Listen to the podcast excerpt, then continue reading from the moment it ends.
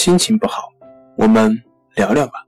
关系五分钟等于放松一整天。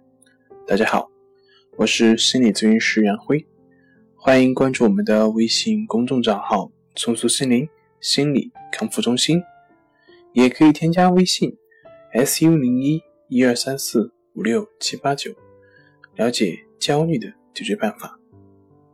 今天要分享的作品是焦虑。源自于缺乏控制感，焦虑产生于一锅浑水中。换句话说，哪里有混乱无序、漫不经心、结构缺失，哪里就会有焦虑。为什么呢？焦虑是对危险的感知，而混乱恰好释放着危险的信号。经验告诉我们。当我们对生活没有一点儿控制感的时候，潜在的危险往往会是最大的。那为什么人们不通过生成列表、安排日常以及制定计划的方式来增强自己对生活的控制感呢？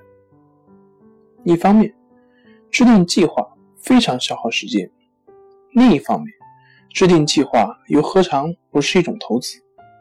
一旦投资，我们就会担心失败以及失望，而如果不制定计划，也就无所谓的失败了。那么这样看来，我们需要既敏锐而又灵活的意识到，几乎所有的计划都需要随着人生无法预见的发展而随时被修订。即灵活性对于心理健康来讲，如同对于身体健康一般重要。换句话说。要减轻焦虑，就得制定一个计划，并且随时计划着改变你的计划。